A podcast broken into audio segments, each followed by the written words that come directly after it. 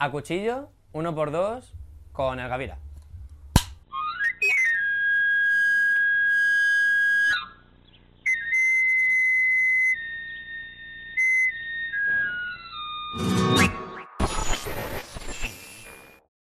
Eh, ¿qué pasa, gente? Eh, ya segundo programa de cuchillo, ¿eh? No dabais un duro por nosotros. Pues sí, sí, aquí estamos. Hoy estamos con un tío que trae el pelo verde. Y eso ya para mí es que tiene bastante personalidad. Pero mejor que se presente él. Soy el Gavira y soy músico, más o menos actor y afiliado y apasionado de UPyD. ¿Qué pasa? ¿Qué tal, ¿Cómo tío? estamos? ¿Todo bien? Hostia, tenemos hoy, es verdad, por primera vez esto, ¿eh? Sí. Primer programa que tuvimos. Alan, me han dicho, encantado. Mau, encantado. Eh, no sé quién son, si me comentas. Son mi teclista y mi batería. Mis niños, que no tenía con quién dejarles y he dicho, pues que se vengan. Vale, pues es la primera vez, el primer día no lo tuvimos. Si queréis en algún momento, como un poco el rollo colegio, universidad, me levantáis la mano y si tenéis que aportar algo, que digáis esto es la hostia que contarlo, sin problema, ¿vale? Bueno, ¿qué tal, tío? ¿Cómo va? Muy bien, muy tranquilo, muy feliz. Acabamos de terminar todos los exámenes, o sea que ¿Y qué tal han ido? ya han acabado. Entonces, Eso es lo mejor, ¿no? sí, entonces no me voy a... ya veré las notas. Tampoco te voy a preguntar por las notas, me suena un Perfecto, poco la sí, polla. ha terminado, ya está. Eso es lo Ya bueno. estás libre, tienes tiempo para tu música, tus Sí. cosas. Ya estoy contento. Eh, de primeras, antes de nada, quería preguntarte, y teniendo aquí una guitarra que tenemos, tres canciones así que a mí las he escuchado y me han molado mucho, me han marcado un poquito ahí, decir, joder, qué guapo este, este punto. Eh, tienes una para Ayuso, ¿no? Sí. Para Isabel Ayuso, Isabel Díaz Ayuso, la conocemos todos. Que la famosa, sí. Si quieres, antes de nada, si me puedes tocar el estribillo o hacer algo, A tope. ¿sabes? Para mejor con la guitarra que con explicándomelo, yo Para que creo. la gente vea de qué Sí, estamos sí, para que hablando. vea que estamos hablando. Directamente, así, a cuchillo. Pues... Esto es eh, Ayuso Dominatrix. Toco solo el estribillo. Sí, lo que te apetezca a ti. Ayuso Dominatrix, Ayuso Dominatrix, Ayuso Dominatrix, Ayuso Dominatrix. Llámame rojo de mierda, átame y hazme lo que te apetezca, aplástame los huevos con esa piedra, estruja mis derechos hasta que los pierda. Seré tu perro. Sánchez. Seré tu perro. Sánchez. Bueno, eh, de primeras no sé cómo estás viendo últimamente, cómo está el tema con Ayuso. Parecía que tenía tantísima gente, tantísima gente detrás. No sé, sanidad, estudiantes. A mí me parece que Ayu- Ayuso es un espacio muy, muy confuso para la política española porque de repente ha llamado la atención de, de públicos que la derecha normalmente no... Yo qué sé, o sea, de repente cuando promete eh, libertad o comunismo y las libertades terrazas, pues de repente todos los que son autónomos, que tienen bares en Chueca, que han sido históricos de Izquierda Unida o del PSOE, pues ahora pues tienden a estos partidos que por lo menos pues, como que prometen esa cierta libertad, esa, no sé, como esa estabilidad económica que al final lo que están haciendo es, yo qué sé, hacer peligrar sus derechos reales. No sé, o sea, como que... Y también. Eh, Ayuso es un espacio extraño que no sé cómo ha pasado de cuidar al perro de Esperanza Aguirre a ser eh, la- el futuro de la derecha española.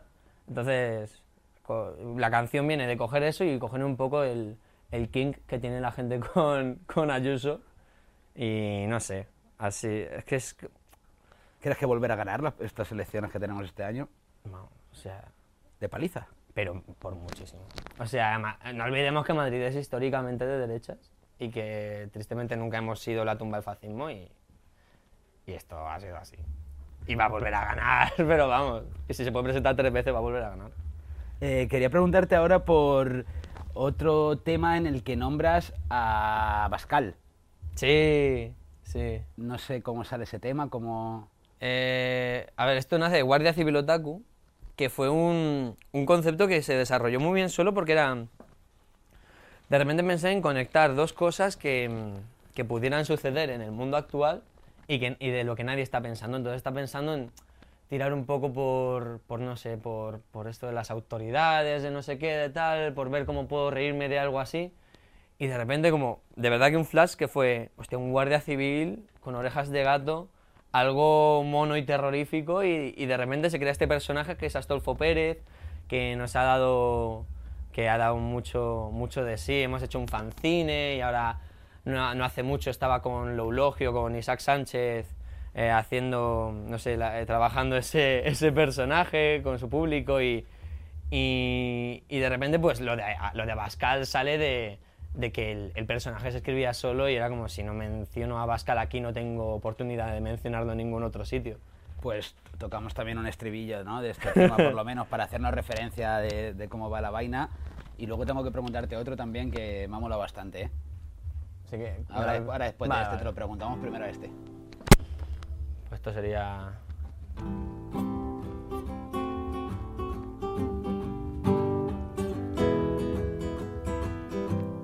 Astolfo Pérez es un guardia civil... Voy directamente al estribillo porque si no... Perfecto.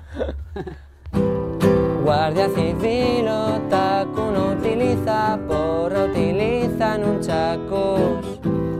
Guardia civil otaku, uniforme verde y orejas de gato. Guardia civil otaku, guardia civil otaku. Será kawaii, pero no tiene el bachillerato. ¿Y la parte de Abascal? Eh, ayudadme, chicos, ¿cómo era la parte de Abascal? Ah, sí, ah, sí, esto es. Eh, ¿Cómo era? Vale, sí. Ah, sí. Espera con ansias la próxima Japan Weekend. Y está casado con la morra de un anime. Y luego era con su katana en lucha contra el crimen. eh, pero su, pero su waifu es Santiago Abascal. Ya ves. Es que- ¿Habéis refer- habéis, no sé, en algún momento alguna queja, por decirlo entrecomillado? ¿Os han dicho algo por redes en plan de, oye, ¿por qué metéis aquí a Bascal? No, a ver, a mí por redes me han llegado hasta amenazas de... mm, Pero esto fue en la época de... Fíjate, es que me hizo mucha gracia, porque de las amenazas que me han llegado, la más graciosa fue una... Uno que decía, si alguien conoce a un hacker, joder a este chaval, que no sé qué, que es hora. Y, y esto fue hace un año ya, y fue como... Y la canción de la que se, de la que se quejaba era de Bau, que es una canción que habla del sistema estudiantil, es como... Sí, "¿Pero tú quién coño curiosamente, eres?".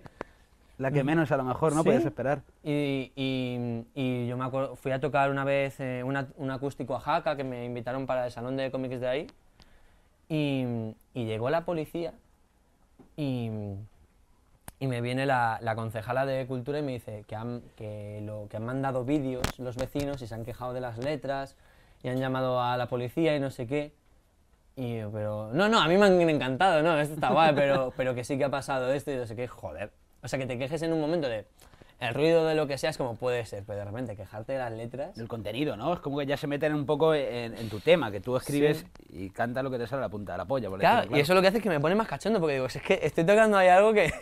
que... Sí, que creas al final, estás creando algo, ¿no? En la gente. Sí, y además cuanto más le joda a una persona, cuanto más le coja ahí, si no tiene una razón de verdad, es como, pues, me siento más orgulloso aún de haberlo hecho. Esto, por ejemplo, con el, el tema político, de alguna forma en tus letras, ¿tú te consideras antifascista? A ver, la, la realidad es que yo creo que todos nos consideramos antifascistas, O- no, no es así. tipo... Yo hay gente que sé que no es antifascista. No, claro, a ver, claro. Que lo dicen ellos. Claro, pero también hay como una, una facción de... eh, la gente asume que, eh, que, que el ser antifascista es eh, ir en, otro, en otra carga política que es el- la izquierda radical. Es como, vale, puedes desentenderte de la izquierda radical, pero hombre, antifascistas somos todos De valores. De valores. imagino, ¿no? Mínimo. en el sentido de que ni siquiera Vox es fascista, al punto de decir, ellos lo que son es- son anarcocapitalistas, que al final lo que defienden es la ausencia del poder estatal para el poder de las empresas. Eh, eso no es fascismo, eso es ser un, un decir. integral, un cabrón integral, pero el fascismo es un espacio histórico mucho más concreto que el problema que este país nace del fascismo. Entonces, Y sigue Eh, habiendo todavía, ¿no? Yo creo que en Claro. todas las esferas y en todos los muchos círculos sigue habiéndolo. También hablas en otro tema de Tony Cantó, ¿no? Un mítico de la política española, de los más míticos que hay a día de hoy. Sí, un personaje maravilloso, increíble. ¿Y qué te parece ahí Tony Cantó? Se está buscando el curro. Es un tío que nunca le falta el curro. Pero, o sea, la nosotros tenemos esta canción que va sobre que, que yo cada vez lo pienso más de verdad, este tío lo que, ha hecho, lo, que ha, lo que ha hecho ha sido aprovecharse de los partidos de derecha e irlos hundiendo desde dentro. O sea, él es un radical, un stalinista, que va partido por partido jodiéndolos y que al final es el gran camarada Tony Cantó. Sí, sí. Pues que- me has pillado justo con el traguito en la boca. Eh, también hay otro tema que me ha molado mucho el otro día cuando lo escuchaba. eh, a ver, es un tema al final mundialmente conocido, por lo menos dentro de, de nuestro ámbito Murcia, el tema Murcia. Sí, sí. O sea, o sea la, la- la realidad es que Murcia me, me- me retrata como el típico madrileño que por casualidades de la vida puede irse de, vera- de veraneo a la manga. Entonces, como que dije... Además, conozco a mucha gente de Murcia y esta canción en concreto nace de una amiga que se llama Roa Ramos, que es una de las mayores artistas y productoras que tiene España. Y no porque lo diga yo, sino porque de verdad es, es de las mejores eh, productoras de España. Y, nada, y, y, fue, ella es murciana y llega mi madre un día y dice, pues he hecho una amiga murciana. Y cayó todo el tirón y dije, ¿cómo coño no he hecho nunca una canción sobre Murcia? Y nadie salió sola. Y salió sola y... joder, es de mis favoritas en plan de... Joder, a, pues- a nivel compositivo. Pues si de tus favoritas, yo creo que ya nos terminamos con este estribillo, ¿no? Ah, vale. Aunque luego toquemos un tema al final o una parte de. Pero ya de tus favoritas, yo no voy a ser quien para decirte, oye, no nos toques Murcia. En realidad, tiene también Murcia y una parte de fútbol, porque el tema se llama Real Murcia Club de Fútbol. Claro, ¿no? no, o sea, es que lo que pasa ahí es que eh, eh, en verdad son dos temas, que uno es el fútbol es una excusa para esconder tu bisexualidad y Murcia, que los dos los grabamos en un instituto de aquí de Madrid, en el CES. Y, y claro, el fútbol va sobre que mucha gente se metió conmigo y se metía conmigo por, por miles de cosas cuando iba al equipo de fútbol, de a mí de, de soltarme comentarios de maricón a directamente eres un malo de mierda. Y dije, hombre, al final me hice el capitán del equipo, me hice capitán del equipo de fútbol y es como, al final con un equipo que me respetaba y que eran amigos míos, es como, joder, vale, he llegado a un sitio guay. Y por eso fue la otra canción. Y, y, claro, al raíz de la primera que me cuentas, digamos que llegaste a sufrir un poco de bullying dentro de. Hombre, yo creo que, o sea, el bullying, lo, lo menos el, el, el 5% de la población lo sufrimos todos, porque incluso los bullers han sufrido bullying. Y hay como una cosa de, de que el bullying es. que todos lo mamamos y todos lo soltamos como podemos. Y a mí me tocó hacer una canción, pero hay otros que, pues. Pero en el equipo de fútbol lo que me cuentas, eh, eh, ¿qué tenías? ¿Como los compañeros contra ti o te hacían no, comentarios? o sea, había, había compañeros de puta madre, eh, la mayoría, que eran todos, pero luego de repente, yo recuerdo mucho el colegio, que si no eras bueno en el fútbol eras un gilipollas, y yo me acuerdo de pelearme con, con chicos porque no se paraban de meter conmigo, porque era malo al fútbol, y luego llegando ya al instituto, pues de repente yo me podía haber liado con un chico la semana pasada, y de repente me dice, has follado con un chico, te has vuelto maricón y te has vuelto tonto, jugando un, un rondo, y era como...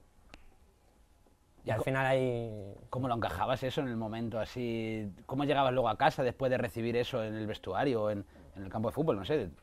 ¿Te soltaban eso así y tú cómo te lo, cómo lo, te lo tragabas luego? ¿Cómo lo masticabas? ¿Qué, qué, qué decías? ¿Qué pensabas? No sé. Pues... Hacías una canción. La mejor forma, ¿no? Claro, entonces- De callarle la boca al final. No, y también, eh, me acabo, o sea, la canción también nace de que mi primer amor homosexual, en plan de enamorarme de un chico, fue en un vestuario de fútbol. Entonces, como que también, como que hay pocas cosas más gays que, que jugar al fútbol. Es un tema un poco tabú el tema de, de, por ejemplo, ser gay en el fútbol. Y te va a ver como en todos los sitios. O sea, es que, hombre, y eso, o sea, hay una, hay, creo que fue una entrevista de Borja Iglesias que hizo que fue como, en todos los equipos en los que he estado, sé que hay homosexuales, lo que pasa es que no pueden salir del armario, o hay bisexuales y no pueden salir del armario, porque al final tienes a un montón de personas que, que, no quiero decir esto, pero gran parte de los seguidores del fútbol, yo soy muy futbolero y soy del Betis, y mi padre es del Betis, y muchos de mis amigos son futboleros, pero no olvidemos que hay una gran comunidad de futboleros que son eh, homófobos y que sobre todo el mercado del fútbol eh, castiga muy severamente a la gente que se que sale del armario. Entonces, Por eso- ejemplo, Borja, yo sé, lo sé por él, que, que ha tenido un montón de críticas por pintarse las uñas porque Hmm. le apetece y le sale de la punta de la polla, así básicamente. Y comentarios, tanto en redes sociales como, no sé, son cosas que déjale que haga lo que quiera, igual que tú puedes hacer lo que quieras o cada uno puede hacer lo que quiera, no sé. Lo veo un poco, parece que estamos en los años 60, ¿no? En los 50, en blanco y negro y estamos ya en 2023, ¿no? No, ahora lo que mola de repente es que, pues, una- un futbolista hace un comentario misógino y se le cancela.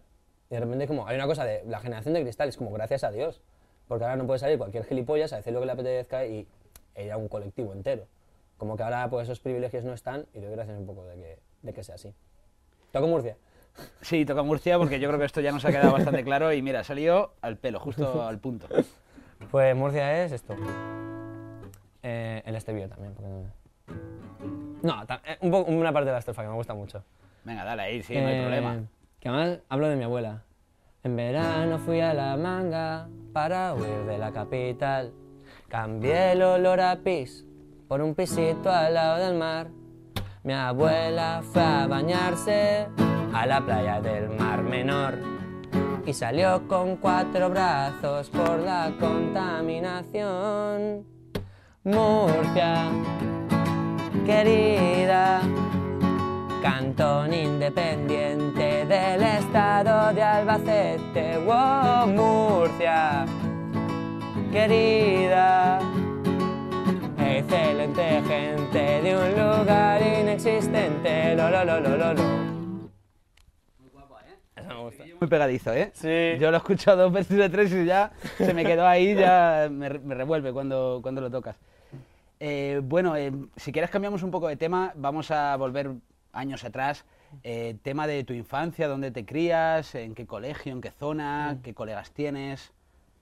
Mira, yo me, yo me crío en el barrio de Arganzuela, muy pegado al Mayor Río, y, y voy a siempre al mismo colegio. O sea, yo, mi vida infantil ha sido como muy, muy estable, aunque mis padres se divorciaron, como que nos cuidaron mucho y de repente, pues, nunca cambiamos de colegio, eh, siempre fui al colegio en el que estaban todos mis, todos mis amigos, siempre fui al instituto en el que estaban todos mis amigos.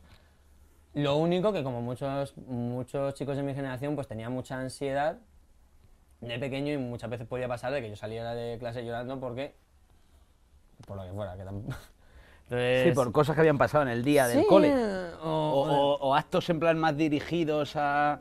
claro o sea como que yo tampoco o sea yo de- desde muy pequeño como que no me entendía a mí mismo y yo me acuerdo con ocho años yo le digo a mi madre que me gustaría ir al psicólogo Con Y- ocho años. con ocho años Huele tu polla, ¿eh? Con Sí, ocho sí, sí, años, sí. tío. Y yo, "Oye, disculpa madre creo que debería tener ayuda profesional y luego procedía a comer arena o sea esa era la mecánica Sí, pero de que yo es algo como- que, que- que nos puede costar mucho el decir, eh, mamá, papá, como les llames, Mm. eh, necesito ayuda. Con ocho años, joder. Claro, pero yo en verdad que he tenido unos padres muy de puta madre. Entonces, eh, mi madre ha ido al psicólogo, mis hermanos han ido al psicólogo y de repente yo llegaba a un momento en el que decía, joder, yo he tenido la educación que deben tener todos los niños de, si te duele la pierna, te vas al médico, si te duele eh, el puto alma, pues te vas al psicólogo. Y no pasa nada y es maravilloso. Y yo llevo 12 años, 13 años yendo al psicólogo, a la misma psicóloga y, y- y es una cosa que yo, que sé, yo sé que si no lo hubiera tenido, mi vida habría cambiado un montón y habría un montón de cosas que no podrían asumir ni pelear. Entonces... Y es algo que tampoco te avergüenza, porque parece que luego una persona cuando decide dar el paso para ir al psicólogo, es como que lo tiene que mantener un poco eh, eh, escondido, como... No sé, yo he conocido gente que le ha pasado eso y no sé hasta qué punto, eh, si te está ayudando, es como el que va al fisio porque le duele el tobillo, le hacen una sesión, un masaje y le dejan el tobillo de puta madre, ¿no? Claro, o sea, hay un, hay un tabú desde mi generación que yo, gracias a Dios, no, he te- no he tenido, pero sí que he visto. De repente, eh, yo le decía a un amigo, nada, porque ahora tengo que ir al psicólogo. Me dice, ¿psicólogo por qué? Y yo, porque estoy loco, o sea, porque tampoco hay mucho que. Sí, no tienes que tampoco añadir mucho más. Sí, o sea, que, que de verdad tengo problemas conmigo, con mi cuerpo, con mi alma, con mi vida. Y los quieres solucionar. Claro, y es tan sencillo como eso. Entonces, al final, 13 años de terapia, doy gracias de haber ido y de haber cumplido 13 años para, de repente, eh, que es una inversión de la hostia, que mis padres hicieron y que Dios, gracias que la hicieron, que, lo han, que han currado como locos para poder darme eso. Y, y yo ahora pues tengo un esquema mental y a la hora de trabajar y a la hora de estudiar en el que, joder, yo me encuentro cómodo y en el que yo puedo vivir no vivir, no vivir totalmente tranquilo porque esas cosas siguen ahí, porque es una condición que me va a acompañar hasta el día que me muera, Pero bueno, Saber llevarlas mejor, ¿no? eso es. Eh, por ejemplo, eh, vuestro target de la gente que os sigue, no sé, ¿entre qué edad es más o menos? O sea, ten- o sea, tenemos como mucho, mucho público estudiantil de universidades. Normalmente la gente que viene a los conciertos ya mola porque de repente los últimos, do- los últimos como cuatro conciertos se han llenado la sala de gente que no conocemos de nada. Y ya si te interesas un poco más en ello, pues son gente que va por la onda queer, por la ola del colectivo LGTB, em, que son estudiantes y también algo que nos sorprende mucho vienen los padres de esas personas o los padres traen a los hijos y de repente te encuentras situaciones de, oye, puede, pues llega un padre al backstage y dice, "Os- ¿te, puedes, te puedo sacar una foto con mis hijas? Y es como, Que no te lo esperas, a lo mejor, ¿no? claro, y de repente joderte. Ojo, llena ojo, ojo, ojo. Eh, que tenemos... Mau quiere preguntar algo. No, no, a ver, lo gracioso de esto es de que sí, nos siguen de rollo desde la ESO hasta la uni y después de la uni, pero al menos eh, por lo que he hablado después de los conciertos y tal, los padres siempre vienen muy rayados. Tío, ¿tú eres de izquierdas o derechas? Tú, pero ¿por qué lado tiras? Lo que sea. Sí, sí. Esa es la- una de las Se preguntas que... mantiene ahí el aura. Sí, ha pasado de, de- O sea, de repente escuchan a Dominatrix, no se, entien- no se enteran de nada del resto de cosas que han pasado. Y, y yo me acuerdo de. mm, En un restaurante, eh, estar con unas amigas, eh, terminar, de co- terminar de comer, se me acerca un, un chaval y me dice: Que soy súper fan de Ayuso Dominatrix, no sé qué, qué tal, qué cual, qué prima. Y, y yo, joder, muchas gracias, me saco una foto, se va, y le miro y digo este es de los que pensó que era pro Ayuso. Ahora que lo veo mejor, este era pro Ayuso. Y sí, es como un, un evento que es como, me estás dando dinero. Sinceramente, yo no me voy a quejar. O sea, al final no sabe lo que estás financiando y... Sí, el escuchar una canción y a lo mejor no entender un poco el significado que queréis lanzar vosotros o que buscáis con esa canción. Mira, yo soy muy amigo de Jonás Trueba, de toda la vida, y, y él me dijo, me acuerdo cuando pasó lo de Ayuso Dominatrix, yo tuve un ataque de ansiedad de la hostia, estaba en, en- en la cama y le llamé y le dije, ¿qué tengo que hacer? Y me dijo, amigo, ten cuidado porque igual te pasa la de Bruce Springsteen, la de Born in the USA, y todos piensan que es pro América, y no, y no es Y pro luego te das América. cuenta que no, que estás metiendo un poquito la pata, ¿no? Hasta el fondo. Sí, entonces fue como, mira, eh, mando 100 euros. los, los streams de Ayuso, o sea que, mira. Eh, estábamos hablando de tu infancia. eh, sé que hay una persona ahí que has hablado entonces, en lo poco que llevamos un poquito de ella, de, de tu padre, que Mm. eres del Betis por tu padre. Quiero que me hables de, de, bueno, lo que te ha influido en el mundo del fútbol, el ser del Betis, también en el mundo de la Mm. música y en la vida en general. Mira, o sea, yo me, yo me hice del Betis hace relativamente poco porque yo me comprometí con mi padre en el momento. O sea, él llegó de Marruecos y el primer partido que, de los primeros partidos que vio fue el- el- la Copa del Rey del Betis. Y ahora es un momento en mi vida en el que estoy muy conectado con mi padre y digo, voy a ir a ver la final de la Copa del Rey contigo y si gana el Betis, yo también me hago del Betis. Ah, Y ¿fuisteis a la final? Nos fuimos a verla en casa. Bueno, vale, sí, verla juntos. Sí, la vale. vimos juntos. Que no Y- fuiste de al campo de locura ni nada, vale, no, vale. No, no, Y, y, joder, y, es un momento muy bonito para mí y, ya tengo en la cabeza que soy que soy de Betis. Además, como que el- mi padre representa mucho para mí porque representa una persona que también ha tenido mucha ansiedad a lo largo de su vida y la ha sabido gestionar muy bien y ha sabido tener una vida plena y ha sabido tener hijos y cuidarlos bien y ha sabido tener un matrimonio y ha sabido como, coño, que de repente mola cuando dices, yo quiero ser como mi padre para todo esto. Y nada, Y por ejemplo, el tema de, del disco, yo por lo que he visto un poco, tu padre le hubiese encantado tener un grupo de música punk, ¿no? Sí, porque además él, creo que fue con sus primos de Albacete. eh, La tenía- mítica de los primos de Albacete, Sí, ¿no? primos tenemos- él tenía primos de Albacete, de Vale, verdad. vale. Y, y tenía la idea de hacer un grupo de punk que se llamara Push y la primera portada del disco fuera lo que es mi portada del disco, un chaval reventándose el grano y que se escribiera Push con, con el líquido del Push.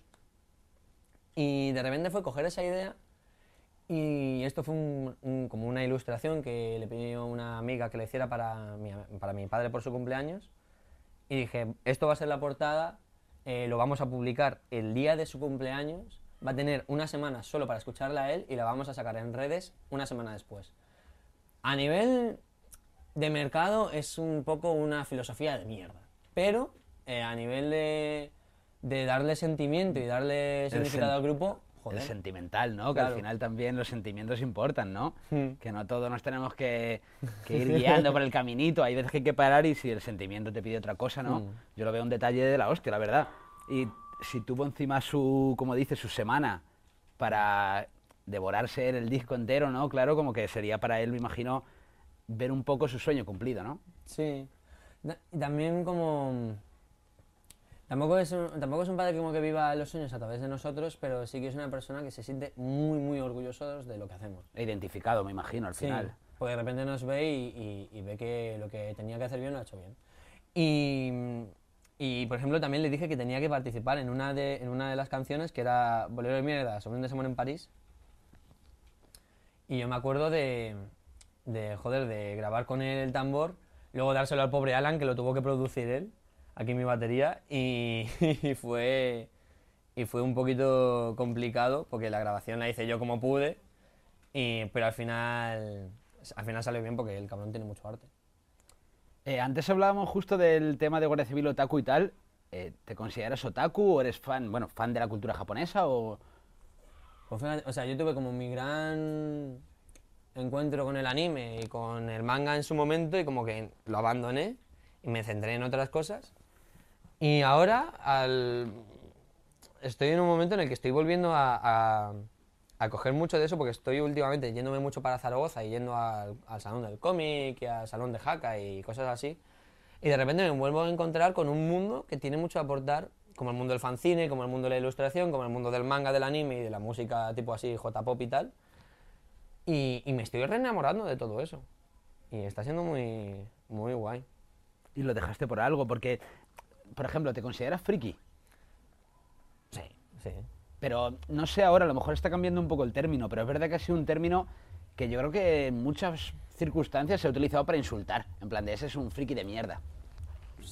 Yo me acuerdo, a mí mi hermano me decía que, que, que- no sé si me lo decía así, pero sí que me decía que le jodía porque, joder, la gente te- se mete contigo por ser, o sea, igual ahora ya no tanto, pero en su momento yo me acuerdo que a ti te pegaban por ser friki, a ti te mandaban a la mierda por ser otaku, y hay como un punto de, joder, algo, algo se ha hecho bien, porque de repente sigue habiendo como una cosa de, del friquismo que es como marginativo, sobre todo a nivel económico, porque es como, es, cuesta mucho eh, llegar ahí y poder, yo que sé, ganarte la vida de ser ilustrador, pero, pero de repente como que se empieza a aceptar mucho más y de repente hay personajes súper importantes como yo que sé, que de, de repente Bad Bunny, Lil Uzi Vert o quien sea haga una referencia a un anime, pues de repente tienes a un montón de gente que nunca ha mamado de, ese, de esa cultura y está empezando a disfrutarla. Y no sé, y yo le animo a la gente que, que, que más que encerrarse en eso, sino que explore todo lo que hay en torno, en torno a- al mundo del manga y del cómic. Y hay una cosa que cuando estaba un poco informándome un poco por lo que habías hecho y tal, eh, la peli documental con dos premios de la hostia, eh, ¿cómo sale el tema? No sé, cuéntame un poco. Eh, a ver, esto nace. Hay, una, hay un cineasta, hay un grupo, hay gente en este mundo. hay gente en este mundo maravillosa. Y una parcela increíble de, de Madrid y de la cultura española son los Ilusos. Los Ilusos Films es una productora creada por amigos con el fin de hacer un cine contracorriente, hacer un cine diferente, por el que, joder, en su momento poca gente apostó.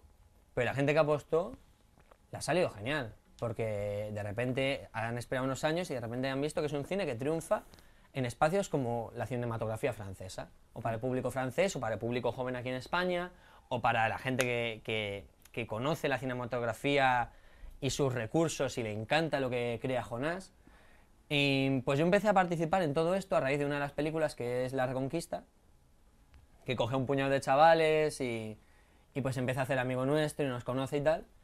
Y ya pues escala a decir, me he quedado con ganas de contar una historia vuestra. Porque nos hicimos muy amigos, porque Le fuimos- caísteis bien, hubo como Sí. una interacción guapa, ¿no? Entre vosotros, él. había gente como en la Reconquista, como Claudia Navarro, como Candela Recio, como Pablo Hoyos, como Pablo Arribas, que, que joder, que, que le, ca- que le caímos bien, que, que dijo, hombre, me gustaría seguir explorando qué hay aquí de la juventud madrileña y qué estáis haciendo. Hizo un proyecto muy bonito en el que de repente cogía a chavales de Aluche, de Carabanchel, y los juntaba con los de Majadahonda, Las Rozas, y El exploraba- contraste, ¿no? Ahí Sí, un en contraste de la hostia. Y de repente pues eh, estudiaba lo que era la realidad de un joven en una época de cambio, en una época posaco- posapocalíptica como, como lo que sucede después de la pandemia. Y, y es muy bueno porque de repente hace un retrato, joder, muy fiel, muy bonito, con una, con una poesía, con una lírica cinematográfica que tiene él que, que bueno, que llegó a eso, que, de- que llegó a ganar la Concha de Plata po- a nosotros por el reparto, que era la primera vez que se daba este premio, y el Goya Mejor Documental. Hostia, ¿eh? Sí, sí, sí. y, a ver, me imagino que ganar esos premios es eso, la hostia, pero la fiesta de después de esos premios. La de, la de, en la de, mm, la de San Sebastián, yo siempre cuento esto para que la gente conozca un poco cómo, cómo me afectan estos espacios. Yo eh, me, me vi súper eh, abrazado por todo el equipo de Jonás, de Lorena Tudela, Javi Lafuente, Anabel, o sea, que era la directora de prensa. Y, pero yo hubo un momento en el que craqueé y notaba que no podía respirar, que no sé qué, y acabé en urgencias. Y yo me veía en urgencias con el batín este que se te ve el culo y estás ahí como esperando algo. Y, y joder, y al día siguiente tenía que recoger un premio. Entonces yo lo pasé un poco así. Y, y tengo una canción que es La Jodienda Máxima que como que representa un poco lo que pasa a veces de que hay momentos en los que se supone que vas a vivir algo, igual tú no estás preparado Vas para a vivir eso. tope y luego de repente la vida ¡pa! te Sí. golpea y... Igual no es tu no lo momento. vives. Sí, las expectativas. Pero hubo fiesta o no hubo fiesta el día de Hubo fiesta, El día de la Donosti gente- hubo fiesta, ¿no? Hubo fiesta y me acuerdo que fuimos al Dabadaba, que es un sitio mítico en el que tocó Rafa Berrio, que es el, el gran artista español. Y, y nada, y me acuerdo de la música pua, pua, pua, pua, y la gente. Yo no hago preguntas, yo digo lo que vi. Yo tampoco la voy a hacer. bueno, Jaramillo va a entrarnos ahora nuestro... Mira, el patito, ¿verdad? Que ya vamos teniendo elementos nuevos, ¿eh? Mira, mira. Quito todo aquí, siéntate. Vamos a hablar de otras cositas. ¿Cómo te ¿Los llamas? tienes, Jara? Eh, yo con, con vuestro permiso, si me pasáis otra calaca, la mejor Por cerveza mexicana, si me la Yo no sé si viene a presentar o a beber. este. La calaca. No, yo sí, a ver, si hay que hacerlo, se hace. Por calaca.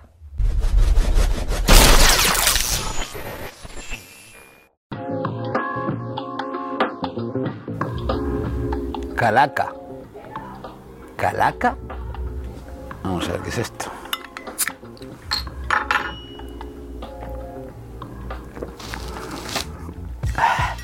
Esta es la cerveza mexicana tan rica que nos han cedido nuestros coleguitas mexicanos para meter en nuestro programa.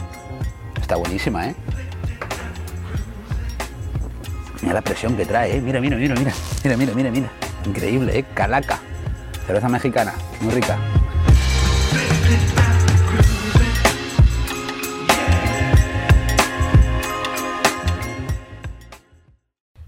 Iba a preguntar, ¿qué se siente? Yo me imagino, porque he conocido a, no muchas personas, pero alguna que tiene un Goya, y yo siempre me, me- eh, me imagino que lo tenéis puesto ahí encima de la tele en la estantería de casa del salón. Supongo que como era uno para repartir, Claro. pero ¿dónde está, dónde está ese Goya? Es, un- es, es un Goya complicado. O sea, es un Goya complicado porque al final hay que, es, es el mérito de mucha gente. Claro.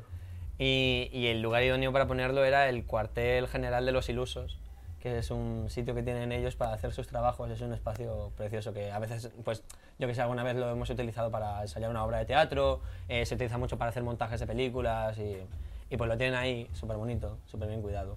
¿Delante de la cámara te sientes a gusto? ¿Te gustó? Sí, eh, sobre todo cu- cuando estás también, joder, también, también mimado con un chaval como Jonás que te graba así desde una cercanía de que tú le conoces y luego te vas a ir con él a donde sea, pues, pues es como si te grabara tu amigo con el móvil. Lo hizo muy fácil. ¿Se nota mucho la influencia de su padre, de Fernando Trueba, o...? No, porque mira, últimamente ¿O no estoy- tiene- es que yo no, no había visto mucho cine de Fernando Trueba, yo solo había visto de, de Jonás. Y de repente veo los dos y digo, son, son conceptos tan, tan, tan. Sí. Que no parecen, solo llevan el apellido, ¿no? Sí, y además es. No sé, o sea, como que Jonás lo ha hecho muy bien de, de repente, coño, hay una presión por aquí de, de una familia muy importante para la cultura española y él ha dicho, pues prefiero igual explorar estos espacios como eh, Jonas Mecas, que es un cineasta que le encantaba, que de repente era un cine más cotidiano, más hermoso desde lo pequeño. Como que ha ido encontrando su espacio separándote, separándose de todo eso que, que al final es un cine súper importante, pero que él, coño, él tenía otras inquietudes. ¿De qué te gustaría hacer una peli? La próxima peli, ¿qué te gustaría abordar? ¿Qué tema? Me gusta, tengo muchas, muchas... ¿Habéis visto las películas de los hombres G? Sí. lo he Pues, visto. ¿no, ¿No os da la sensación que es como el producto más misógino de la cinematografía española que ha habido? La última de los hombres G, yo ahí no me meto, porque solo es un coñazo. Por lo demás está bien, pero, pero yo me acuerdo de, de- de ver las dos primeras películas, además se las pongo mucha gente decir, no estoy loco, ¿verdad? Esto es una puta barra pasada. O sea, y, y nada, y, y me gustaría hacer una, una película de una banda indie, como la que nosotros tenemos, una banda de este círculo que ha empezado a surgir ahora, que es como la removida de lo madrileño. Y, y joder, me gustaría hacer un retrato de una nueva realidad, un nuevo espacio, un espacio mucho más sano. Y, y no sé, además con, mucho, con mucha de esta filosofía de Jonás de retratar lo pequeño y lo hermoso de en lo... En lo, en lo no en los tanto lo- detalles o sí, en lo... sí. no sé. Es lo que hablábamos antes. El tema Hemos tenido indie. una conversación una porque conversación. no sabíamos por dónde Yo he dicho, tirarlo. es un indie un poco punk, ¿no? Sí. Claro, no sabía definirlo porque no, no estoy muy puesto en vuestro sector musical ahora mismo. Y le hemos dicho así, indie punk. Sí, yo creo que es como lo que, indie- no sé, quiero decir, no, a ver, no es que sea punk, pero es indie, lógicamente, el punk es otra cosa, pero sí que creo que tiene a lo mejor melodías, partes o, o- Sí. o temas que se pueden afrontar que a lo mejor son más reivindicativos y, y a lo mejor no es del indie, que es, no sé, ¿cómo lo veis vosotros, eh? A ver, yo por parte de las letras lo veo muy pegado a Mamá Ladilla. Por ejemplo, sí. Mamá Sí. Ladilla, que es un grupo al final que no tiene nada que ver con el indie. Sí, porque a- Más grande, somos- Mamá Ladilla. igual que Mamá Ladilla, somos unos cabrones en las letras y nos gusta reírnos de lo que nos gusta reírnos.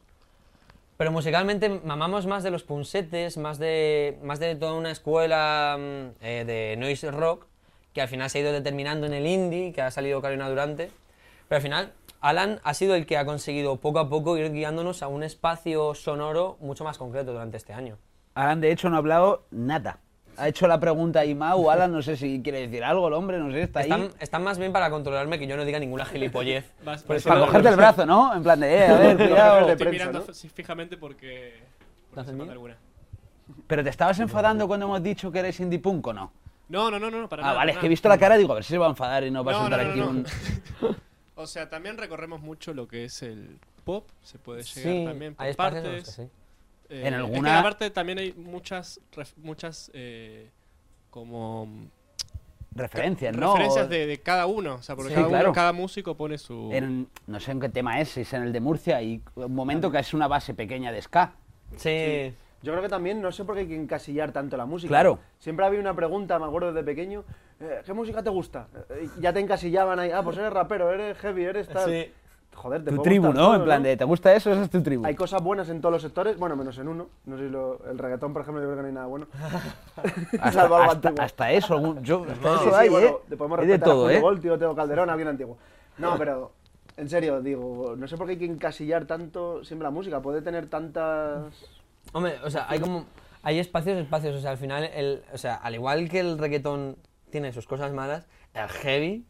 Yo es una persona que ha sido muy metalera siempre y a mí mis, mis hermanos me ponían System of todo el rato. Y uno va avanzando y se va dando cuenta que a veces el metal es incluso más misógino que el reggaetón. Y, sí. porque, eh, y, y existen luego bandas como Tremenda Jauría que de repente nace un, un reggaetón contracorriente. Nosotros, en todo eso, creo que hemos cogido y nos hemos tomado la libertad de de repente decir, vamos a hacer un poco lo que nos salga a los cojones. Y ha Que al sido muy final es hermoso. lo mejor, yo creo, ¿no? Sí, y al final, como explorando tanto, hemos dicho, vale, y ahora esto es lo que, en lo que creo que podemos jugar y podemos hacer algo muy, muy guay desarrollado. Entonces, Porque escucharte 12 canciones a veces de un disco y que las 12 suenen igual... Sí, ya te Sí, raya, ¿no? a veces, entonces mola esa, Rayada. esa diversidad y esa, esa libertad, ¿no? Al Hmm. final lo que pones en las letras también. entonces hay alguno que es, hay alguno que es indie punk y hay algunas que de repente... O sea, yo siempre hago los acordes y las letras y casi todos los arreglos suelen ser míos, pero de repente, pues yo qué sé, eh, todo lo que sale del teclado lo hace Mauricio. Y todo lo que hace de batería y percusión es él, es Alan. Y luego la guitarra, los solos son de Mario. Eh, eh, Laura, que, es nuestra bajista, es la que hace riffs de bajos que son que te cagas. Entonces al final como que yo pongo la base y cada uno va aportando lo suyo. Y sobre todo Alan tiene mucho que decir porque al final es el que... mm, eh, yo creo que muchas, muchas veces hace nuestro baremo musical de esto podría quedar guay, esto no. Y yo soy muy de ceder porque al final, que todos estudiamos musicología, todos sabemos de música, entonces al final cualquier cosa que aporte cada uno es una cosa súper guay.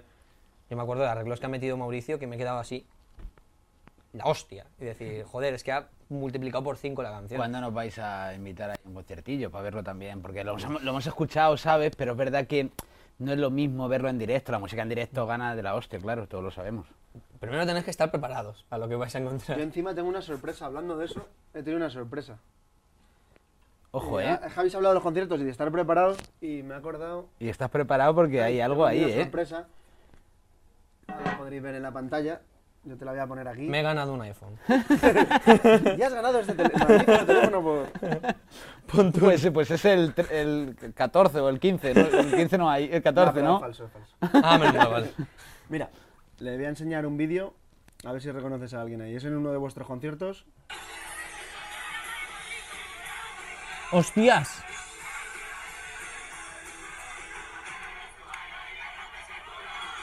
Espera, no veo Se bien. ve muy jurete. Sale al principio. ¿Quién era? ¿Quién era? Es ¿Quién era? alguien de alguien tu muy familia. cercano. Alguien tan cercano que habéis compartido Alguien de tu familia, ¿eh? cordón umbilical. ¿Ah, coño, mi hermano? ¡Ah, no, mi madre! ¡Ah, ya ves! Iba a decir. Que sí, que sí, que sí, que sí. Tu madre en un Hostia, serán- en un pogo en un concierto vuestro. Mellizos o- Que este, este me lo han contado, pero no había vídeos. ¡Qué de puta madre! Pues Guau, yo lo ya tengo, ves. macho, ¿has visto? Llevamos grabando desde hace tiempo. Sin que lo Guau, sepáis. además me dijo, me caí, me levantaron y yo, mamá, ¿A esto que es a lo que te tiene refieres 50 con, y pico con años. estar preparados? Sí. O sea, porque de repente estás por ahí y de repente te encuentras a mi madre haciendo un poco, ¿sabes? Y te da un Eso codazo, guapísimo, Sí. eso. es Eso me parece la hostia. ¿no? Sí, sí, que sí. tu madre vaya a tus conciertos. Sí, sí. Me parece algo muy guapo. Ver lo que hace su hijo, su hija, no sé. Sí, sí. Luego llegas a casa, eso, ¿tienes maratón? Hijo, no, me lo ha hecho la madre del cantante. Pelea entre madres, ¿no? Allí en el concierto No, eso es del bonito, ¿no? Gavira. A tu madre disfrutar de algo tuyo así. Es que mi madre, mi madre es una, es una punky. Mi madre es una, es una, es una tía muy, muy, muy regia, muy buena, muy humilde, muy, no sé, como muy. Hay que conocerla. Hay que ir a los conciertos y conocerla porque. ¿Va, realmente- va siempre que puede? Sí. Le mola... De hecho, no ha fallado ni uno. Ni uno, hasta ahora ni uno. Y así como joder. Es bonito porque luego otros padres se quejan de que van al fútbol, que ya ves tú, el fútbol que no debería ser un deporte de riesgo, pero y están ahí sufriendo porque le han dado al niño una pata. O hace karate o muay thai o boxeo y están ahí viendo, tapándose los ojos porque han pegado al niño. tal, Los de fútbol base. Sí, sí, que ya. van de hooligan los padres. Claro, claro, los padres que son peores los loco. niños. Pero joder, que vaya y disfrute así de... Sí, sí. Esto es bonito. Tengo otra cosa, ya que he sacado la pantalla. ¿Qué te provoca ver esto? Que nos han contado que... Ya ves. Sí. Luego estas imágenes las pondréis por aquí. Sí, por aquí. luego Vale, Sí, claro, claro. aquí, aquí Pero ¿qué te has pensado? Pero si esto es, esto Pues es la hostia, esté, mira. Este edificio es mi edificio favorito y mi gran sueño es algún día tocar en el, en el patio que tiene maravilloso. El Reina Sofía, ¿no? Sí, sí, sí. El Reina Sofía, que, Museo que- que no lo he Reina dicho. Sofía. Sí, sí. Que es el, el- esta es la entrada. la en- esta es la entrada de atrás, la gente no lo sabe. Pero es la, es la- la entrada. O sea, Tenemos llaves de esa puerta también. claro, pues la gente, la gente no lo- La gente cuando va. Donde fuman porros, esa que hay ahí como escondida. Que yo he visto algún día por ahí. ¿Los empleados o la gente? No sé quién, pero yo he visto por ahí, digo, por ahí yo no voy, voy por- y me he ido por el otro lado, por la Es que principal. yo tengo mucho debate por aquí porque yo digo, a mí me encantaría en algún momento abanderar las redes sociales o lo que sea de Reina Sofía porque me parece uno de los espacios más importantes. Y me parece que se, joder, se acaba de retirar el director de Reina Sofía y me parece que ha hecho una labor muy buena, ha dado pie y ha dado espacio a muchos jóvenes muy talentosos. Pero me parece que en la labor que tiene que tener ahora, hoy en día, un museo no es tanto en el valor turístico, sino que es en el valor de crear un espacio para jóvenes que tienen algo que aportar. Si tú de repente conviertes toda esa, toda esa zona de la puerta de atrás de Reina Sofía en un sitio en el que, coño, pues se permita, se quita un poco la, la carga policial que hay y de repente permites a los chicos hacer skate o fumarse un porrillo, pues de repente ahí tienes un espacio joven que tienes cerca de un museo. Y si haces productos más para la lengua de nuestra generación, yo creo que vas a conseguir hacer una labor muy importante y quién coño sabe crear una nueva generación del 27. Sí, como los antiguos cafés donde se reunían ahí. claro, a- pero ahora con skate y sus- porros. Bueno, hombre, si entre medias salen cosas. Mira, ya que has tocado ese tema, vamos a preguntarle un poquillo la generación de ahora, o la tuya o la nuestra, más o menos estamos cerca. Bueno, bueno, cerca estarás tú, Bueno, no te jode. tú tienes más años. Somos yo, te todos sa- zetas. yo te saco 12 o Estamos 13 ahí, años, ahí. pero bueno, vale. ¿Qué, ¿Qué crees que hay que ensalzar de esta generación? O algo que ahí digas. Porque todo el mundo la critica ahora, ¿no? Es que son unos Mm. vagos, es que las, las consolas, es que las pantallas, tal, pero al final que hay algo que ensalzar. Algo tendremos bueno, ¿no? Digo yo. Alguna cosa, aunque sea. y algo malo también, te voy a preguntar por lo malo. Si te viene ante lo malo, puedes decirlo. Sí, malo seguro que. A ver, Lo malo, lo malo es que lo que tenemos malo eh, es que nos estamos dejando convencer de muchas cosas. Lo malo es que nos estamos dejando convencer de, que hay cosas que solo se pueden hacer de una manera. Nos están convenciendo de que es más, ahora mismo, en el momento en el que estamos, no durante la pandemia, digo, ahora es más natural estar en casa estudiando que estar fuera dando un concierto, yendo a un museo, haciendo, enamorándote, hacer lo que te salga los cojones. Eh, creo que nuestra generación tiene que tomar el papel que han tomado muchas generaciones anteriores de ser una generación participativa. Y de repente apropiarse los espacios que por, por dignidad son nuestros. Las salas de Madrid, las espa- las- los espacios de exposición, todo eso son nuestro, nos pertenece y le, y le tenemos que dar cultura y le tenemos que dar vida. Sí. Y algo bueno que tenemos es que somos una generación muy despierta socialmente y la gente es algo que le jode mucho porque de repente empieza a perder privilegios. Pues lo siento, pero te jodes. Llevas teniéndolos toda la puta vida. Ahora llega un momento en el que tenemos que defender las causas reales de nuestra sociedad, que es de repente pues la defensa de las personas migrantes, las personas que salen de, de- de espacios de violencia de género. Todo eso es una generación que nosotros estamos mucho más despiertos y que por, mie- por el miedo que nos tienen a nuestra generación, los poderes fácticos han empezado a de repente intentar comercializarlo, hacer, hacer yo que sé, hacer eh, camisetas sobre el orgullo en H&M, eh, de repente pues sabe que Ayuso no puede hablar de cierta cosa, de repente no pueden recordar que hace no muchos años estaban en contra de- del, del matrimonio homosexual, ahora pues meten a, eh, a homosexuales en el PP. Como que de repente, joder, en algún lado estamos acojonando. Y me parece que es el momento... Sí, como que retroceden, ¿no? Ves Sí, como un sí, retroceso pero a la y vez- eso es bueno. Sí. Yo a la vez creo, a la vez creo que hay más censura cada año. Es decir, dentro de, lo, de eso nos, nos encierran más, nos censuran más y por- es- gobierne quien gobierne, al final nos sentimos un poco ahí encerrados de cara a eso. O hay un tipo de opresión todavía Claro, pero tú, o sea, ¿por qué lo, por- no lo dices? ¿Por parte de los políticos que nos intentan...? políticos, eh, poderes, ¿cómo decirlo para que no quede mal? Putos ricos, No. no, va todo en una. Políticos, No, los que manejan el... y lo- la- el sistema de poder que hay, eh, Abogados, la jueces, corrupción, todo. jueces, abogados, policía, es decir, se sigue habiendo, sigue habiendo un, un sistema un poco Opresor. opresor. Claro, o sea, creo que la, la- mucha, mucha parte de la derecha se ha subido al carro de, de lo políticamente correcto y ha dicho, bueno, ya que lo, político, lo políticamente correcto sirve para defender los derechos LGTBI, también que sirva para defender al rey. Entonces ahora tampoco te puedes meter con el rey. O sea, como que hay un, mo- hay un punto de que esto se está extendiendo a todos y es como, yo sinceramente al rey no es una, no es una persona a la que creo que tengamos que defender nadie. Y, va- y vamos a haber puesto una foto ahí, pero no, te- no cabía la galleta. y iba a estar ahí, pero Una foto ahí de él en Abu Dhabi en la playa. Ya ves, Ahí tomando ves. el sol. Al rey le va muy bien, metámonos con él, digamos que es un hijo de puta, que es lo que es, si es que le va muy bien, podemos dejar ese espacio, no pasa nada. A él se la suda. O sea, Sí, no le va a doler. claro, o No le va a sea, doler. Él creo que eh, él sigue en Abu Dhabi diciendo, joder, lo he hecho tan de puta madre en la transición. Que estoy comiendo bien. Sí. al final, Ahora creo que se ha ido Froilán para allá un tiempo porque lo leí en el Marca el otro día, que eh, ponen unas, noticias ahí un poco random y al parecer se está portando un poco mal Froilán aquí Sí. y se lo han llevado allí a Abu Dhabi para que se porte bien. Vaya puta solución, anda que mandarle a Abu No sé Dhabi cómo para que un se- internado en Abu Dhabi. Castigado a Abu. Dhabi. A Abu Dhabi la han castigado allí con su abuelo. Algo que cambiaría de este mundo, solo puedes cambiar una cosa. Te Sí. damos una lamparita mágica, un deseo, y Mm. cambia una cosa de este mundo. Algo que. Yo voy a ser populista y cabrón.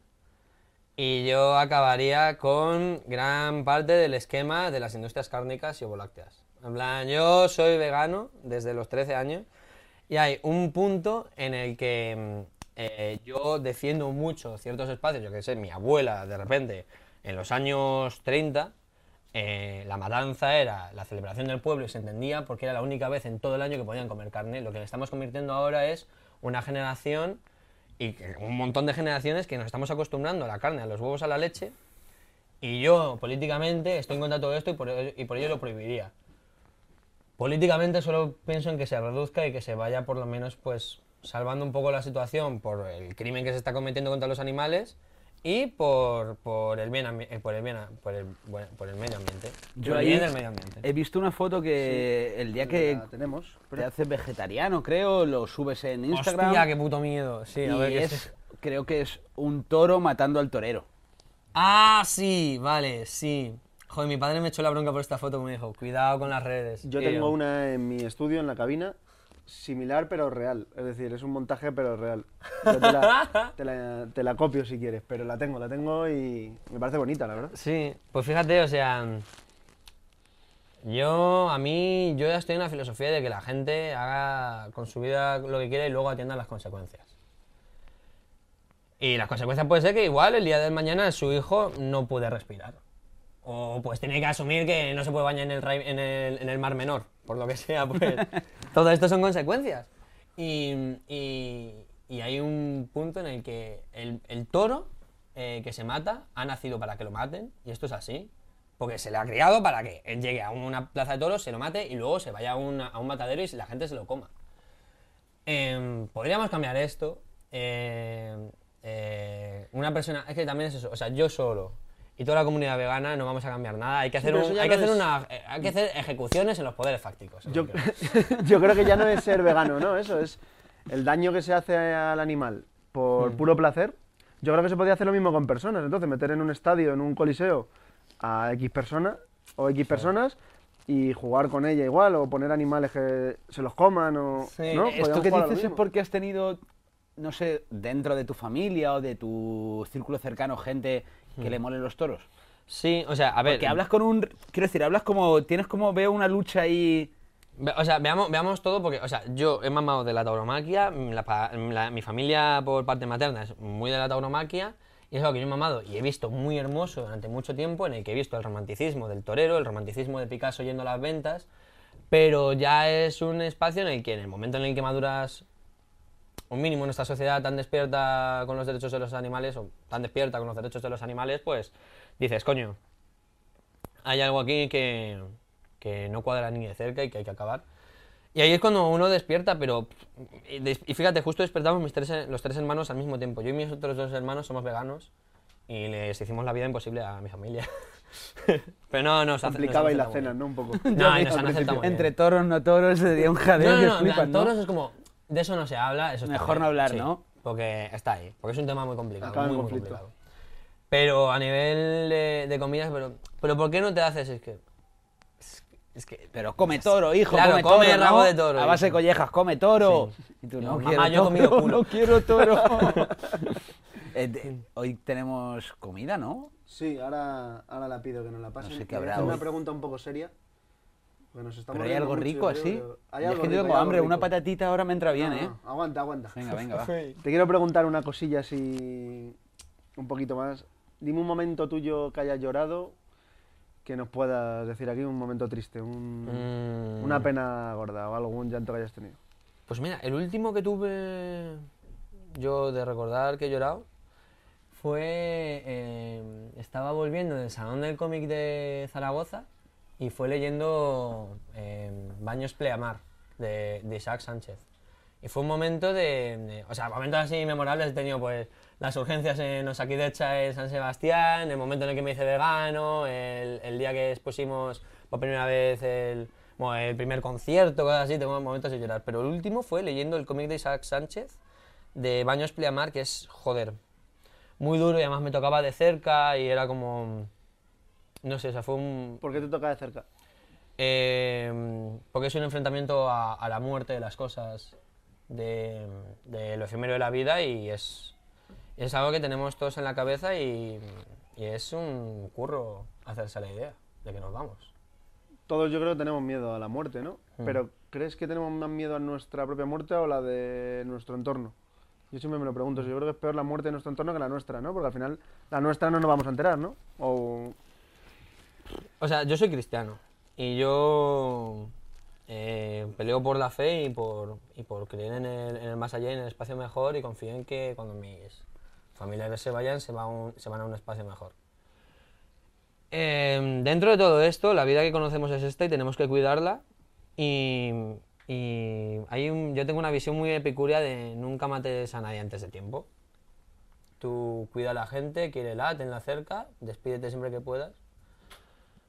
Es lo que hay. O sea, es que si hubiera cualquier otra cosa, si hubiera una palabra mágica, un para, pa, y de repente pues renacen los muertos o podemos solucionar el tema de la asistencia de puta madre, pero lo que nos queda es estar ahí, eh, querer a la gente, besar a nuestros abuelos, cuidar a nuestra familia Y, y sobre todo ser muy felices nosotros y, y pelear mucho por vivir la vida bien. Por eso todo lo que decimos de de repente pues cuidar la vida de nuestros hijos siendo vegano, cuidar nuestra propia salud yendo a terapia, o sea, como que como que toda la filosofía tenemos que tener una Sí, filosofía el tiempo que estemos aquí que funcionemos Sí. bien, ¿no? ¿Y a quién, si pudieras recuperar a alguien o a alguien incluso que no hayas conocido en tu vida, pero alguien que dijera, me gustaría eh, revivir a esta persona y pasar un tiempo con ella o una cena con ella? No sé por qué me ha venido Rita Barbera a la cabeza. Hostia, qué buena, ¿eh? Claro, un whisky con ella, ¿no? Claro, no, en plan, ir- irme a cenar con ella es y, buena, y ¿eh? esperar a que le dé otro infarto. Un whisky, pinche tortilla y whisky. No, no, o sea, o sea, a la mierda el cigarro de camarón, o sea, yo creo que la mejor fiesta es la que te da Rita Barbera. Hostia, ¿qué le preguntarías en esa cena? Eh, ¿Qué coño pasó? ¿Quién te mató? ¿Te Rita dolió Barbera no ¿O murió. qué te mató? Sí. No, pues yo qué sé, eso Sí, sí, dicen sí. por ahí, no tenemos ni idea. Eh, Claro. yo tengo hambre, tío. Sí, pas- justo que estamos hablando de cena,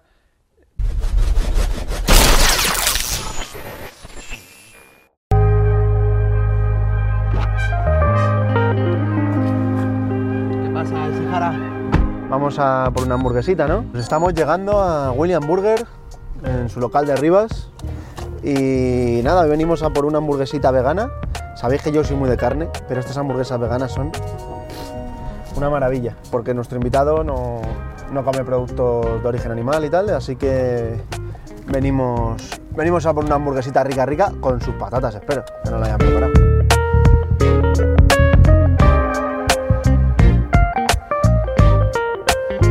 Pues mirar qué hamburguesita de Bellón nos han preparado hoy en William Burger, aquí en su local de Rivas. Y mirad, mirad, qué pinta tiene, ¿eh? Nada que envidiar a una de carne normal o, o de ternera, ¿no? Qué rico.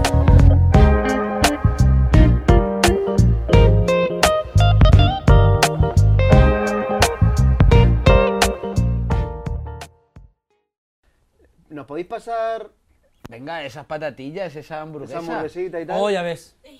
Mira, Guau. nos lo han preparado nuestros amigos de... Muchas gracias, Sandra. Nos han preparado nuestros amigos de William Burger Con cuchillo y todo hoy, ¿eh? una hamburguesa vegana. cuchillo.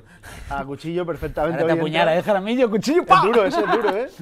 Una hamburguesita vegana y... Vamos, están riquísimas, ya lo verás. Puedo pegarle un muerdo, ¿no? Sí, Sí, sí, hombre, deberías, claro, para ti. Eh, lo que tú quieras. Dale un buen bocadito, dale un buen bocadito. Vegana. Vegana 100%. Ahora nos dirás tú. William Burger, Tú lo reconocerás, ¿no? Si es vegano o no cuando comes. me carne de vellón. ¿no? Reconoce los alimentos, dices, hay huevo aquí, hay queso, hay... No hay, ¿no? Reconozco que está de puta madre. Pues ya está, con eso vale. Ya con eso nos vale. William Burger, buenas hamburguesas. ¿eh? Pepinillo gordo, ¿eh? Le he dicho, pon el pepinillo sí. más gordo con el cuchillo más grande que con tu haya. permiso, una patatita así, Mm, mm. como que no te enteras. Me la escondo así, me la como. Em, Te la sujeto mientras. Ten cuidado porque lo mismo yo le di un bocado. Que ¿Queréis estoy a probar dieta. patatas? ¿Queréis probarla? Pepinillo. Tienes no plan se iba a dar, no dificultades iba a dar, para pero- comer cuando sales por ahí y tal. Yo creo que al final ya menos, ¿no? Cada vez menos, ¿no? ¿El qué? Para comer cuando sales a un sábado, un domingo, un martes a comer fuera, cada Mm. vez menos, ¿no? Ahí las cartas se van adecuando más al tema vegetariano, vegano, ¿no? Yo es que mm, eh, el ser vegano cuesta mucho de encontrar tu espacio. Siempre. O sea, de encontrar tu espacio mental y de encontrar tu espacio alimenticio. Donde te sientes cómodo es eh, el lugar, el lugar sano para un vegano es el tierra. Porque si les llevas a un vegano te dicen, ¿por qué no estás en vegano? Está todo caro y sabe mal. Y es como, vamos a ver, soy vegano. Entonces, pues les llevo al tierra y así pueden comer lo que les apetezca. Y yo tengo mi burrito, que además es más barato. Y Eso es verdad lo de que es bastante más cara la comida, según dicen, no sé si en este caso la hamburguesa es más cara que una hamburguesa que no es vegana, no lo sé. Claro, o sea, tú ten en cuenta que hay un montón de dinero invertido en la carne, pero hay muy poco dinero invertido en la carne plant-based. Entonces, hacen esfuerzos de la hostia empresas como Eura para poder intentar abaratar los costes de, de la carne plant-based. Y, y- pero la cosa es que, por ejemplo, el 40% de la población india es vegetariana, no porque no quieran comer carne, sino porque no se la pueden permitir. Porque al final lo más barato son los legumbres, los- las hortalizas. Yo creo que en un futuro también volveremos. Es posible que lleguemos a eso otra vez aquí, porque con esta subida de precios que está habiendo en alimentación, en productos animal, también, yo creo que es factible que mucha parte de la población se acabe convirtiendo en vegetariana, vegana, llámalo X, por, por obligación de no, no tener posibilidad de dinero. Hmm. No sé. Bueno, también hay situaciones de que también de verdad que eh, yo tengo amigos que, mm, que han intentado hacerse veganos. Es como, tío, es que llego a casa y no tengo que comer si no son las chuletas que me ha comprado mi madre. Porque es que no hay dinero, porque no tengo dinero. Porque lo que hay es eso y me tengo que comer lo que hay. Es como, tío, si la situación es esa, no te rayes ni un mínimo. O si de repente tienes una anemia, o si de repente no sé qué. Hay como momentos en los que uno tiene que entender que hay situaciones y situaciones y hasta que no avance lo suficiente la inversión en la industria plant-based o si esté lo suficientemente despierto socialmente, pues estas cosas van a suceder. Una putada. Coge, coge. Están buenas, ¿eh? Yo voy a coger otra patata. Yo te la voy a dejar porque si no voy a estar con la boca llena todo el rato y me la voy a comer Eso luego. sí. ¿Me la puedo comer luego en plan...? Sí, sí, hombre. Sí, hombre, claro, es para ti. Es para- es para Llévatela, eso, te la para que te comes. la. Estará un poco fría a lo mejor porque, bueno, entre el rato que hemos estado al principio, pero es normal. Está buena. Eh, va a haber más guitarra, ¿no? Un poquito más, nos queda ya poquito, pero más guitarra va a haber, ¿no? Un poquito. Un poquito ahí de guitarra. queréis. Pa, pa, pa, pa, Sí. ¿no? Vamos a pedir el micro, no... Ojo, dice algo Mau, ¿eh? Que, que- el que dice Que toques, Mau... en, que toques en ilusiones. Unos chichos, ¿no? Los Ah, los chichos. Cuéntanos eso, una canción bonita que digas, me encanta esta canción. ¿Eres de los chichos? ¿Soy de los chichos en general o no? No, yo soy más de, yo soy más de otro tipo de rumba. Pero Mau sí, ¿no? ¿O no? ¿O lo has dicho porque te ha venido a la cabeza y lo has soltado? ¿Has dicho...? Le falta calle. Le falta- Estoy le convenciéndole falta calle, para que tiremos ese grupo ahí al lado bueno, pero Pues toco indie o toco Madrid o toco indie. Indie es la que lo está petando a ahora. ver, si nos quieres hacer un remix de un trocito de una a otra, yo como vosotros veáis que al final sois vuestra música. Buah, es que estoy por tocar parte de la nueva. Eso Juégatela, ya... juégatela en exclusiva. No, es una, es una nueva que me he inventado, que me he inventado yo que igual no entra ni en discos. Ah, que es sí, mucho ¿eh? esto. Uh, jugátela, jugátela. Lo mismo vamos Esto- a registrarla. Hay que Si jugar, ¿eh? suena bien, vamos a esa además no tenemos derecho de YouTube. Toca esa, toca esa. Entera. Pero fíjate, es que nos pasa mucho de que hacemos un montón de canciones y tenemos que hacer una criba de la hostia porque al final hay que ver cuáles entran y cuáles no. Y, y yo, claro, llego cada semana y digo, una canción nueva, venga otra, otra y otra. Hostia, Mau quiere decir algo. ¿Qué pasa, Mau? joder. Te has es- animado, Es ¿eh? un cabrón, ¿eh? Es un Sí. cabrón. O sea, tú tienes que tener cuidado porque el grupo de WhatsApp cada mes envía una canción.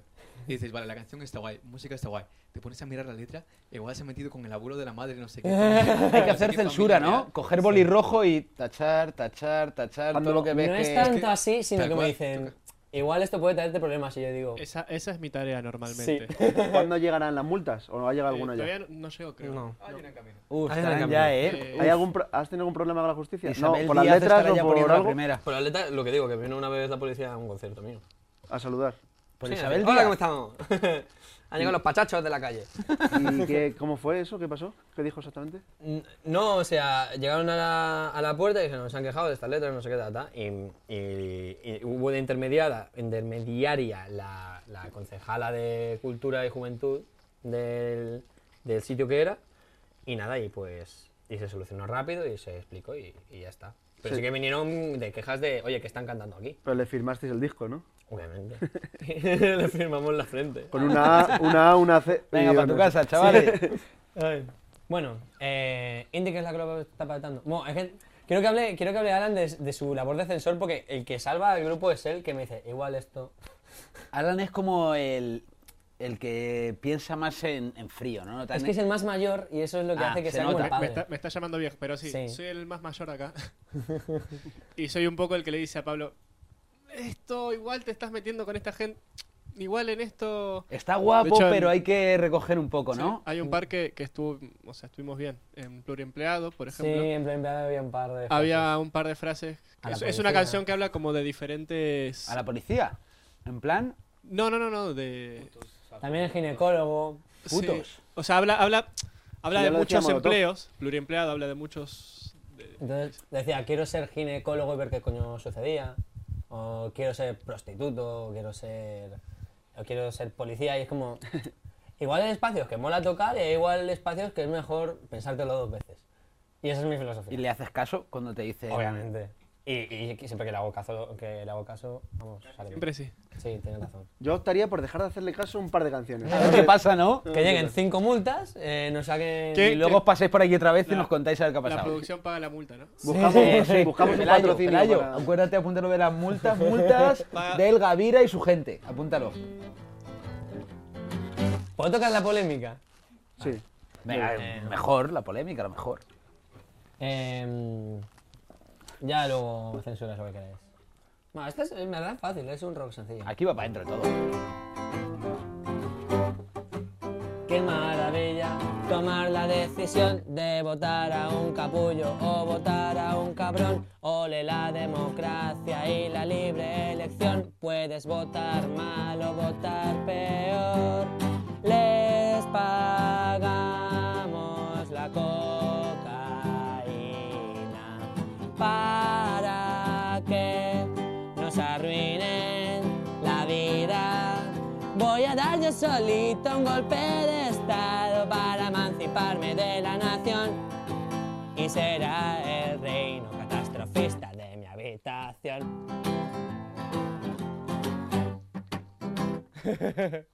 Y ya Muy buena, sí, Sí. muy buena. Nos apuntamos al próximo concierto de cabeza, ¿eh? Hombre, yo ya lo he dicho, se lo he dicho antes, así como el que no quería la cosa, espero que sí. Yo, yo me apunto, macho. Y- ¿Vas a firmarte algo aquí ahora? O tócate otra si quieres, Sí, ¿eh? Otro toco- trocito. toco el principio, Claro, claro. El principio de indie y, y no. Para adelante, sí, sí. Toco más o menos la guitarra para ligar con chicas raras. Me pongo fino en el humana y a veces llevo falda.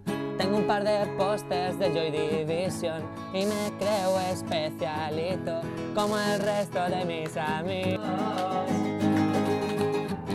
Se creen de Marte, son de Getafe, escuchan en bucle Carolina Durante, salen de fiesta hasta los martes y todos estudian artes. Hacedme los coros. Soy un indie, soy un mierdas, soy el chico del que no te acuerdas, soy el pibe de aquella fiesta, el que bailaba de puta pena, no soy nadie, eh, soy un alien. Soy un chico triste que casi no existe y soy lo que me apetece. Es, es a veces tan difícil ser lo que a uno le apetece, Mm. Porque somos libres, ¿no? Cada uno. Justo ha sido el final y es verdad que es, es algo yo creo que muy elemental, ¿no? ¿Qué te parece? Yo creo que eso se aprende con el tiempo. A medida que te vas encontrando gente buena y gente mala, vas sabiendo quién quieres ser y lo bonito que es ser quien eres. Toma, Pues si quieres- Frase lapidatoria. Tenemos ahí tu Edin. terminar, ¿eh? Buena frase para terminar, ¿eh? Póntela ahí, póntela ahí si quieres. Póntela ahí, pero no firmes medio biombo porque luego cuando No, no, no, vengan no. otra peña, pues... Los 13 invitados de la primera temporada. ¿Podemos final- firmar. ¿Podemos firmar los tres? Sí, sí, sí. Ah, y Sí, claro. facilitamos Poner- la firma de Mario y Laura. Mario y Laura son los que quedan de la gang. A ver si vais a meter la firma de 8, 9 o 10. Y pon la polla o lo que la quieras. de una- mi abuela, la de mi ¿eh? primo. Eh, ¿Qué pongo de frase? Em, Eh, venid a los conciertos, venid a los conciertos. Venid a los conciertos. Eso es lo que queráis. Con ropa. el número de cuenta, por si alguien. Vale. Pero nosotros estamos invitados entonces, ¿no? Sí, claro. Pues ya Sí, nos os diréis la fecha. Pero si me ponéis por aquí lo- lo- las fechas que vamos a dar, estáis Sí, sí, aquí, Ah, hombre, claro, la aquí ponemos en ahí. cuanto... ¿Tú qué decías, Mau, que no te he escuchado? ¿Que apagar la entrada? Sí, hombre, nosotros la pagamos. si hace No, invitados sí, 8 euros. 8 euros de entrada, pero invitados. De puta madre, vamos para Yo adelante. invito, pero tú pagas, ¿no? Claro, hombre, 8 euros, eso. Hay que pagar la Nos tienes, que música, igualar, ¿no? nos tienes que igualar la No, sí, tirado ¿eh? por lista, Nos tirado tienes por que lista. Hay que pagarla, que si no, no, no. No, la música hay que pagarla, la así que gente, hay que, hay sí. que financiar el. Me parece la- correcto. Artes- vosotros y luego ponemos a Mario y Laura. Así no, no ocupas el biombo. Claro, pero firmad aquí. Todo el biombo entero, Jaramillo, no van a ocupar estos chavales. Sí. no, Vamos que- a firmar Ahora cada firma uno. otro, ahora viene no sé quién a firmar. bonito. Aquí vamos a pintar un señor con bigote. Ya Luego robamos, robamos otro y ya está y lo llenamos. Ya, a ver, habrá que comprar de eso de que dices otro. Y luego déjame que pongo.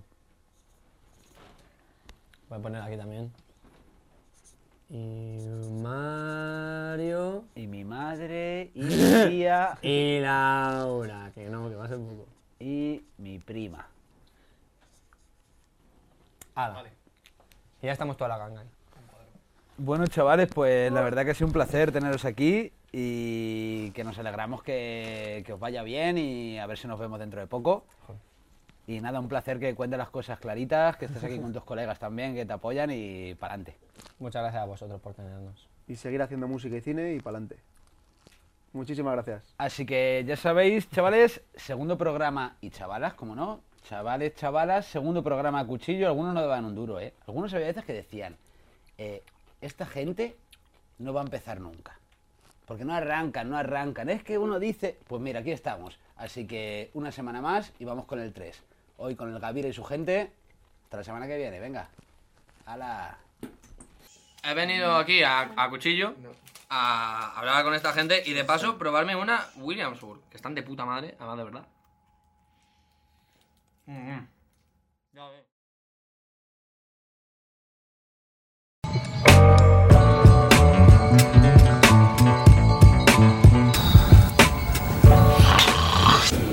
Eh, tú, despierta, tronco, ¿qué haces, macho? ¿Qué vamos a hablar Joder, del tío. Es comodísimo, tío. Ya, pero hablamos de algo. Tenemos el programa ya, tío. ¿Qué haces? Tú sobando, sobando aquí. Luego la hamburguesa, que si te comes se va el. Es comodísimo, tío. Esto de tapicerías de España, encima de bonito, cómodo, ¿eh? Pero es que además es de los que vota, ¿eh? Esto Sí, sí. tiene material, no sé qué gramaje lleva. Es bueno, tío, es bueno. Está hecho aquí en casa, Y dice que lleva aquí unos cristales de. de Maroskis. de algo de eso, ¿no? Así no nos lo roban. ¿Cómo es? Tapicerías de España, ¿eh? Tapicerías de La España. mejor tapicería de España. Flipa, ¿eh? Mira qué sofás. Qué calidad. Mira cómo suena niño. A ver si me vas a romper. Yo me voy a dormir, venga, tira tu anda ahí. Sí, voy a trabajar, voy a trabajar, tío. Hasta luego.